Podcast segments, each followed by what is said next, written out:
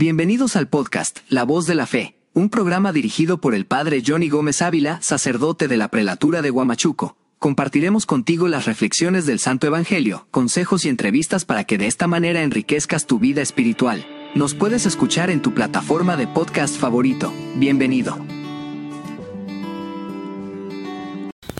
Reflexión del Santo Evangelio del Día, tomado del libro de San Lucas capítulo 2 versículo del 41 al 51. Hoy día celebramos el Inmaculado Corazón de María.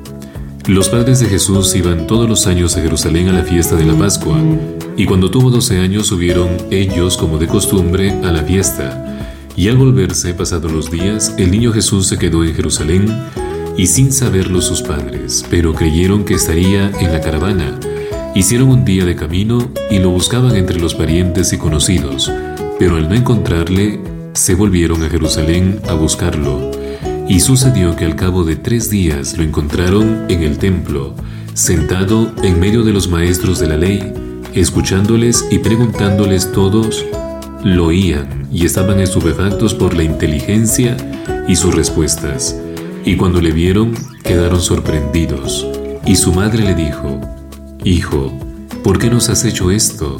Mira, tu padre y yo estamos muy angustiados y preocupados y hemos estado buscándote. Y Jesús les dijo, ¿y por qué me buscan? ¿No sabían que yo debería de ocuparme de las cosas de mi padre? Pero ellos no comprendieron la respuesta que les dio.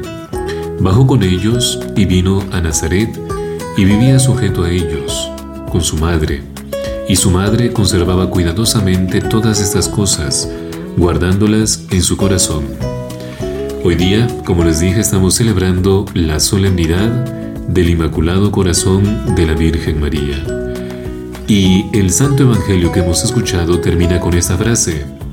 Su madre conservaba cuidadosamente todas esas cosas en su corazón.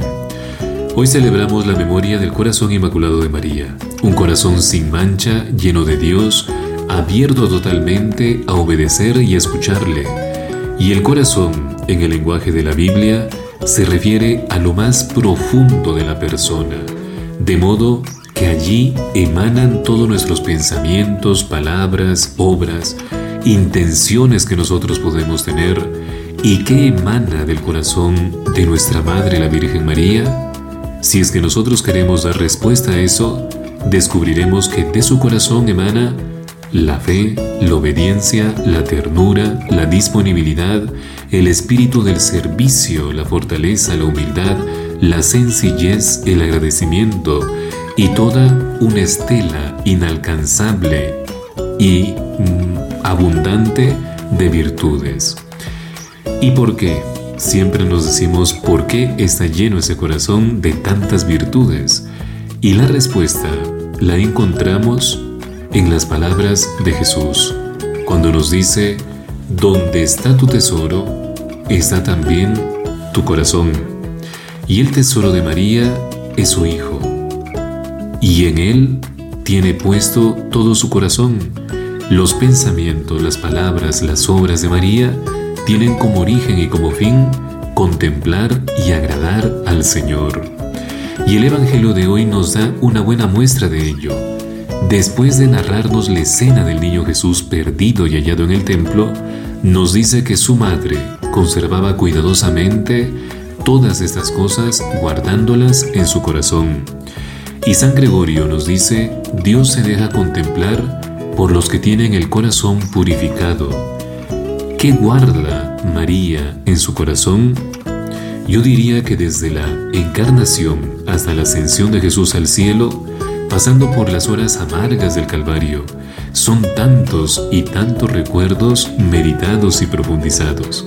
Podemos nombrar la alegría de la visita del ángel Gabriel, manifestándole el designio de Dios para ella, el primer beso y el primer abrazo a Jesús recién nacido, los primeros pasos también de su Hijo en la tierra, ver cómo iba creciendo su Hijo en sabiduría y en gracia, y su complicidad en las bodas de Caná.